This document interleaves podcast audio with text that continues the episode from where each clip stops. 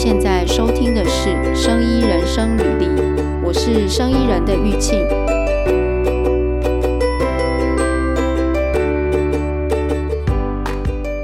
现在是凌晨的五点十五分左右。那我已经很久没有这么早起床了。今天是要来录音。其实昨天呢有录过一集，但是因为昨天太累了，所以讲到最后我有一点很多东西没有讲到，就是我想讲的部分没有讲到，然后自己讲的昏昏沉沉的，所以决定嗯先去休息，然后早上早一点起来录。这一集要聊什么呢？哦，对，先谢谢大家，就是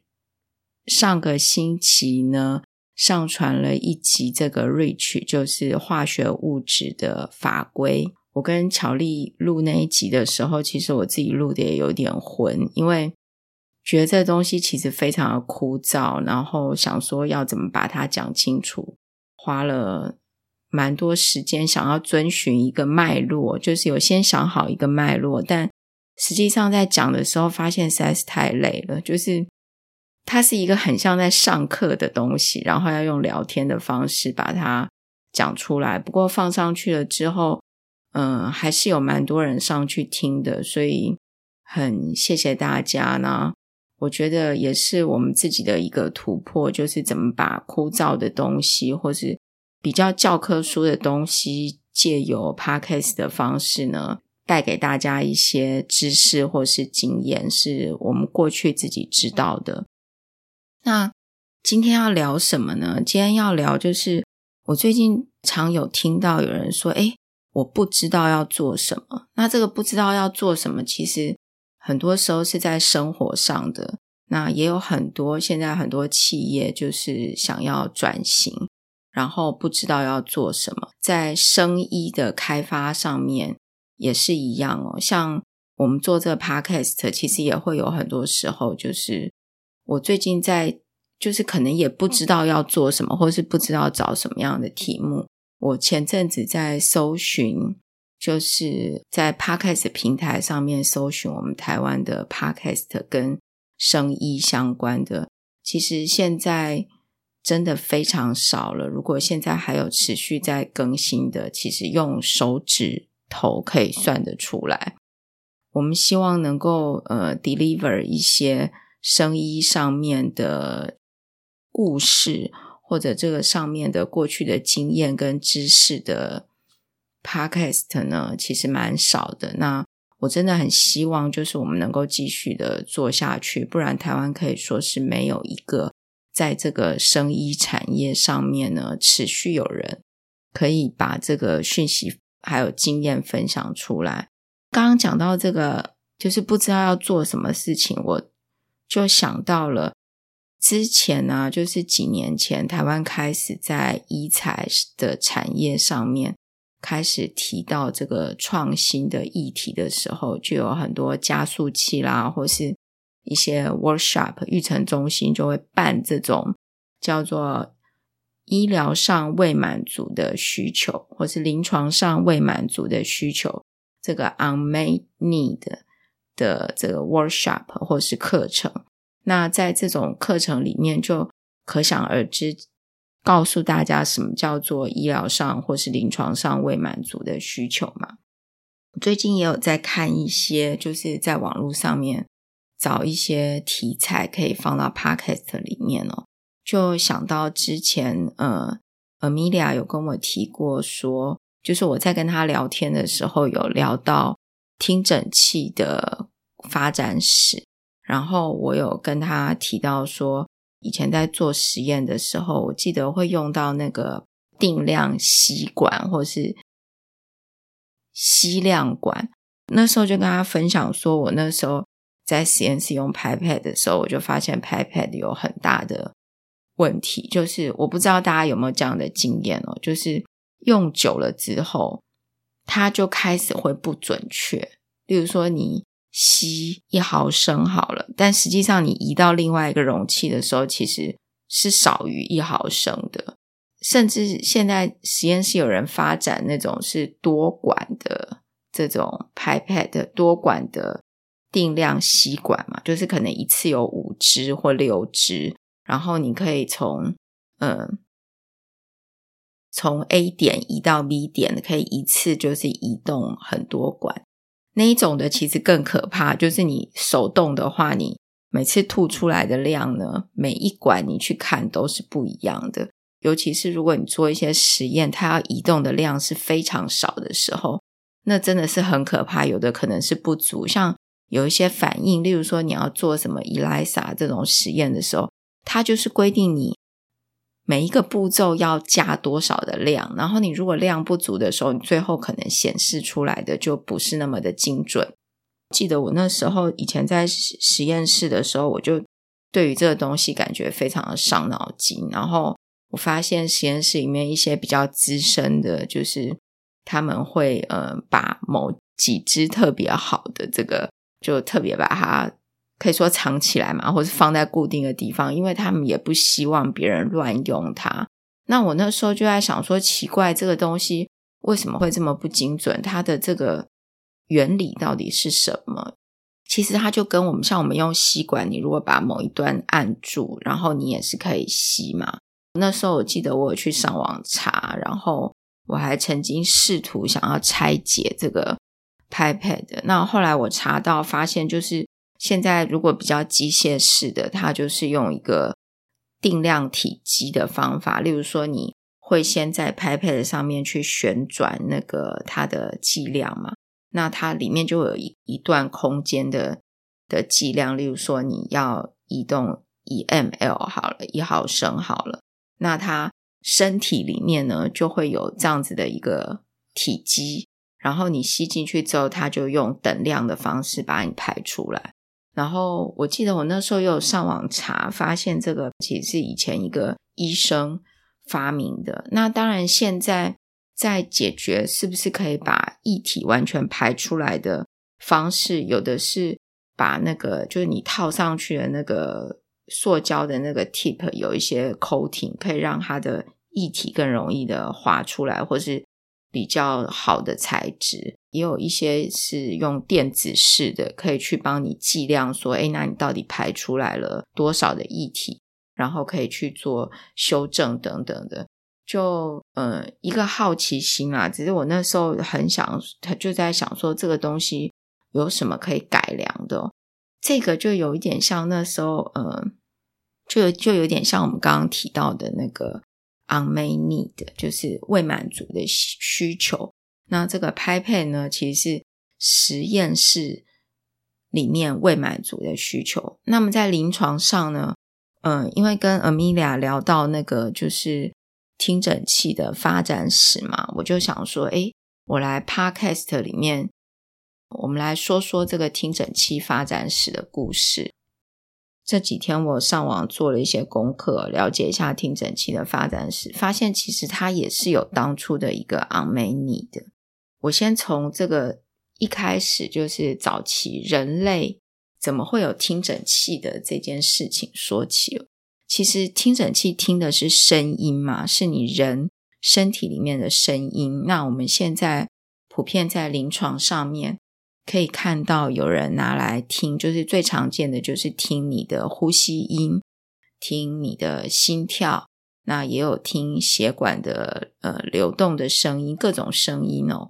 那人类的历史上面呢，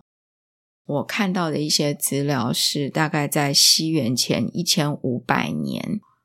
在这个叫做 Ebers Papyrus 的这个文献里面。呃，Ebers Papyrus 叫做埃博斯纸草卷，是埃及的草药知识的莎草纸，是大概在西元前一千五百五十年的那个年代，是古埃及最古老、最重要的医学莎草纸。那在那个文献里面就有记录这个，就是呼吸音的。事情就有记录到。那后来在西元前一千四百年到一千两百年的时候呢，在印度教的这个吠陀里面也有记录到相关，就是呃声音的量测这方面的，就是用呼吸音的声音呢来判断一些疾病。那古希腊呢有一个医生叫做 Hippocratic，他的中文名字叫希伯克拉底，大概在西元前四百四十年到三百六十年的时候呢，这个希伯克拉底医生他的著作里面也有提到。那一直到就是大概西元一八零零年左右，其实在那个时候的医学上呢，用理学检查，包括敲击啦，或是听声音来做一些诊断，已经是很普遍的时候。但那时候的听声音，就是直接医生把耳朵去。放在病人的身上听，例如说，哦，他要听病人的背，那他就把耳朵放在，就是靠上病人的背，或是他如果要听病人的心跳声，他就是把耳朵靠在病人的胸口这样听。那这个状况直到一八一六年的时候，有一个法国的医生叫 Laennec，Laennec 不知道这样发音对不对哦？这是法文的名字。他呢，有一次呢，要看要帮一一名女性的心脏不舒服的病患做诊断的时候呢，他就当然他要去听他的声音嘛。可是他觉得很呃，就是很不舒服。就是如果他把耳朵去靠在一个这个女性的胸口呢，他觉得这样子不太好。因为我我觉得其实不容易，因为。有一些姿势或是状况，你如果真的要把耳朵放在人的身上，几乎是要跟那个人抱在一起。这个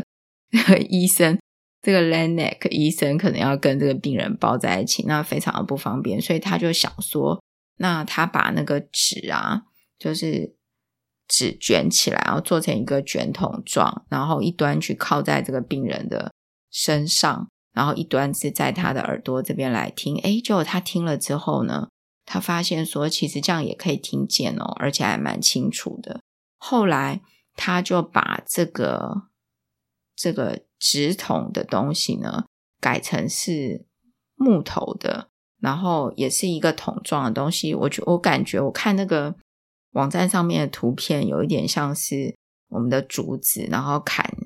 就是中就砍一截下来那种感觉。那这是一个。就是叙述当初的缘起的一个故事。那也有另外一个说法是说，这个医生他常常要诊断病人嘛，那就把耳朵去靠在病人的身上。就他回家之后，他的太太就不是很高兴，就觉得说，呃，他这样老是把耳朵去靠在这些女性的病患上面，非常的不妥当。所以这个医生就想了一个办法，他就跟他说：“诶，但是这是我，这就是我的工作。那丹丹老婆就不管，就说那你去想办法嘛。就是我不希望你常常把耳朵去摆在人家的身上。所以他就想了一个方法，就是说，诶，那他用纸筒，后来他又把它改良成一个木头的东西。那后来这个木头的，就是像木头管状的这个东西来当听诊器。”就等于说，当初早期的听诊器就成型了，很快速的，就是大家都开始用这个方法来听。那这个 Laennec 他也有出一本书，在那个年代哦，就是所以借由他的书，然后很快的这种形式的听诊器在欧洲呢就已经蛮普遍了。那直到一八二八年的时候。就有人把它改良成是 cone shape，像有一端比较细，然后一端比较粗，就直径啊，一端比较小，一端比较大，cone shape 的这个听诊器。我们现在听诊器的英文叫 stethoscope，对不对？它是其实它是两个字，两个希腊意思的字呢合并在一起，就是。Stethos 在希腊字的意思是 chest，就是嗯胸部的意思。然后 scope 在希腊字 scopus 是 examination，就是检查，等于是胸部的胸部的检查，所以叫 stethoscope。一八二九年的时候开始就有了另一另一次的改良，就是。本来是木头嘛，都是硬的嘛，那开始有人把它改成是比较软质的，就是前面是比较软质的一种改良。嗯，接下来我会提到很多就是不同的改良，怎么从直筒一直改良到现在的状况。但是因为太多资讯，就是我在网络上找，发现真的是看不完，而且有的东西我们没有办法去验证当初是不是这样。那但是看起来都是在欧洲的地方的一些医生做的改良，所以我只提几个比较重点的，就是从直筒变成木筒，木筒变成空 shape 的的木质的东西，然后变成这个空 shape 的东西前面变成是 flexible 的，后来把 flexible 的 tube 呢，呃，这个时候还是 flexible 的 tube 加上。Single earpiece 就是他一直都是用单耳去听嘛，然后那时候就有有人就觉得说，诶，我耳朵听的这个地方呢，应该要想办法能够隔绝外界的噪音，所以他就做了一个 earpiece，像可以塞住耳朵这个这个部分，就可以达到第一个听诊器有把声音做传递，第二个就是它隔绝外界的噪音。后来呢，有人就开发成本来是单耳，后来就开发成用双耳来听，双耳来听，然后把它加长，因为那时候觉得说，如果跟病人靠太近，其实也是会有疾病传染的风险，所以就把它也加长。开始有人把这个产品给 commercialize 做商品化，他要做商品化的时候呢，他还把这个就是用它。开发的这个产品就是双耳的听诊器呢，做了一些诊断上面的记录，然后有写成类似像论文的东西做发表。这个时候大概是一八五二年的时候，就是距听诊器的开发大概三四十，就是一开始有我们讲的直筒听诊器，大概有三四十年之后，接下来就是双耳。然后做两个位置的量测，就是本来我们都是听听一个位置的声音，然后开始有人把它开发成就是双耳，然后可以听两个位置的声音。其实我在网络上看那个图，我其实有一点不是很懂，为什么会做成这个两个位置，而且它是两个耳朵，然后去听两个位置的声音，我觉得。我我个人觉得非常的难，因为你的两个耳朵要各听不同的声音，我不知道这个要怎么样去把它分辨出来。但是这个听诊器讲到这边，其实我想到以前看那个古装剧的时候，有那个就是御医要帮这个公主还是皇后做诊断，要把脉，可是他不能够直接碰到她的手。所以怎么办？我记得我看的那一出是哪一出？如果我们有听众有看过的话，可以给我们留言。他是好像就是因为他他甚至不能够看到这个病人本人，所以他就用一个帘子，然后给他一条线，然后一端是绑在病人的手腕上面，那另外一端就是拿在这个医生的手里面，然后去就是去感受他的脉搏。我觉得 这个。也是临床上的一个 unmet need 的，只是我们不知道这样子这种叫什么远端拉线的去把脉，是不是真的可以感受得到？那这个听诊器的需求，其实就是当初为了呃医生不要跟病人呢，为了要听他的身体的声音，然后动不动必须趴在他身上，甚至抱在一起，所以而有的这个产品嘛。好，我我怎么会讲到这个？好，刚刚讲到说。后来发展成双耳，然后去听不同的身体里面可能两个以上的地方。但是这个时候一直就是很多医生并没有很喜欢这种双耳的方式，还是觉得单耳比较好。因为你两耳去听，就开始有一些声音出，就有一些辩论，就 argue 出来说会不会？因为我们人的耳朵并不是两只耳朵听到的声音都是。一样的，它还是会有一些 imbalance，所以没有很快的被广泛的接受。但是开始就有一些设计，就是把听诊器设计成你可以去听身体不同的地方。直到一九零零年左右呢，才开始这种双耳的双耳可以听的听诊器才开始普遍的被使用。这个时候，从整个听诊器的发展上面看来，它已经改良了它的就是声音的品质，也有尝试去隔绝外面的噪音嘛，甚至加长它的呃距离，就让医生跟病患之间保持一定的距离。后来大概一九三零年代左右呢，那个时候就开发出比较类似像我们现在在一般的医院看到的那一种听诊器，就是有一个 flexible 的 rubber，然后有呃 stainless steel 就不锈钢的这个材料出来。一九四零年代的时候呢，我看到这个一九四零年代的。资料是在维基百科看到，但我没有在其他的地方看到。就是说，那时候有一个 Rappaport and Sprague 呢，他们就开发了比较就是两边两边的 two-sided 的 stethoscope，就是两侧的，像我们现在的听诊器的那个放在病人身上的那一端叫 chest piece。它现在有，如果你在房间看，可以看到有两侧的。那在一九四零年代的时候，开始有两侧的这个听诊器，然后就是这个 Rappaport and Sprague 他们开发的一个产品，我们姑且叫它 RNS 好了。它后来被嗯，就是由这个 HP 来制造。那后来又从 HP 这个部门叫 HP 的 Medical Product 呢。又 spin off 出来，变成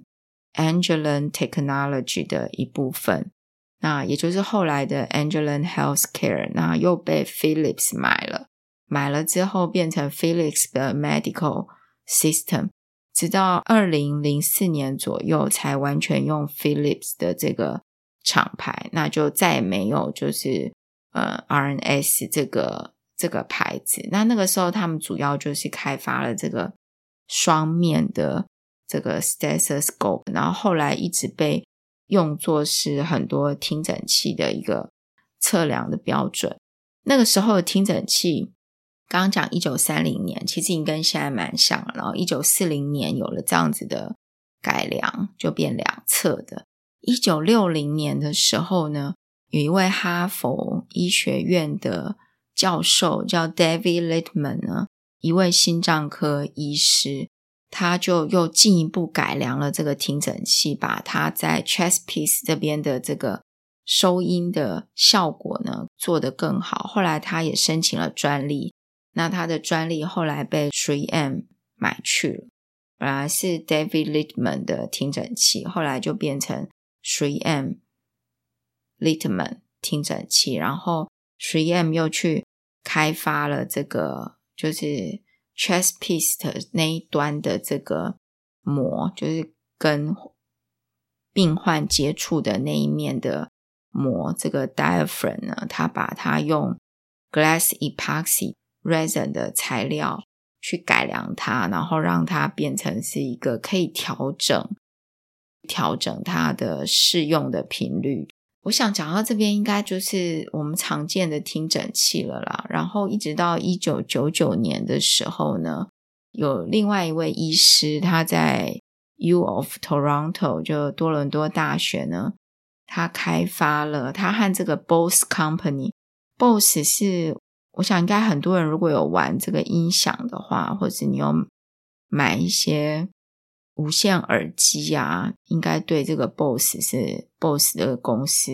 应该有一些认识。BOSS 在做声音方面的产品是蛮有名的。那一九九九年的时候，另外一位医师呢，就和 BOSS 的工程师呢，在 J and J 的这个呃方鼎的支持之下呢，开发了可以录音，然后又回放。的听诊器，我记得有一次我去哪里看展哦，好像是世贸看展览的时候，有看到一个欧洲的公司，它有展览一个它的教学用的听诊器，就是他们应该是有收集各个不同的疾病的这个听到的声音，就是可能是肺或者是心脏听到的声音，然后把它录起来。录起来之后，然后就直接就是，如果你是要学习的这个学生的话，你就可以直接听，然后就知道，就可以知道他这个诶什么样的病大概会听起来是什么样。那我在查这个资料的时候，其实在这个发展史的过程中，也有开发出那种教学用的听诊器，就是一个耳朵，一个听的耳朵是在老师那边，然后一个在学生那边，然后可以共同去。听病患的声音，然后老师就能够讲解说：“诶，我听到的是什么声音？然后你听到的是怎么样？那我们比对一下。哦，那这样子就是它可以被诊断为是什么样的病。但是现在其实已经有这种已经把疾病的声音都录好了，然后要学的话就直接去播出来学习嘛。然后，呃，OK，刚刚讲到一九九九年，其实现在呢，后来因为有了这个。蓝牙呀，这个叫什么 WiFi 的传输啊，无线传输等等，我们在其他的文章里面也有提到过，就是现在的产品呢，设计的一个取向就是把它变成无线，要不然就是把它做成携带式。这个听诊器一样也是，后来在两千年之后就开始因为有这个网络，然后有。WiFi，然后有无线传输，有携带式产品的这个概念嘛，甚至现在有云端，然后 AI，所以开始有人把这些科技都加到听诊器上面来。所以如果你在网络上找，应该就是可以看到有很多是介绍这个听诊器是可以做无线传输的，就是医生在听的时候，诶，这个声音的讯号马上就可以在他的。诊间的电脑上面显示出来，然后听诊器本身也可以是无线的，就是它不再跟医生的这个听的，就是医生拿着要听的部分做连接，它其实是独立的，就是病患可以自己拿着放在自己的身体上。这个在 COVID-19 出来的时候，其实那时候因为大家都很怕被传染嘛。我在网络上看，其实开始就有人在介绍这样子的听诊器，就是一个是在 telemedicine 就远端视讯的时候可以用，然后要不然就是，诶，如果是病患被隔离的话，他在一个房间里面，然后医师也可以在外面一样可以听他的声音，就是心跳或是呼吸音。这个就是到目前为止呢，其实大家可以看到。现在就是不断的把科技去加到原本的听诊器上面，然后把原来声音的传递变成用麦克风录起来，然后还可以回放，可以上云端做处理，甚至我想未来或者是现在已经有了，应该可以直接把你的这个声音做计算，然后用 AI 去判断出一些疾病的可能性，可能已经都有这样子的东西，不过。我在台湾是没有看过，没有在诊所里面有看过有这种电子式的听诊器，就是临床上的使用。我不知道听众里面如果有医疗人员的话，可以帮我们留言一下，就是你在临床上看过有多少人用这种电子式的听诊器？因为我大部分看到的都还是比较传统式的听诊器。现在几乎其实也很少看到真的有在听什么声音哦。某一些医生还是会听啦，不过我自己看到的是很少。但是如果你要做 AI 演算的话，这些声音还是要收集起来嘛。嗯，刚讲的这个听诊器的故事呢，其实呃，我我是要借由这个故事来。讲一下，就是听诊器它的开发，它的 unmet need 的是当初这个医生不想把耳朵直接放在病人身上嘛。我不知道大家觉得这个故事怎么样？我觉得蛮有趣的，就是一八多少年的时候，可能也没有这个医疗器材法规的概念，就是想办法弄出一个东西出来可以用，然后达到目的，这样就好了。但是现在这个时代不一样了，所以对于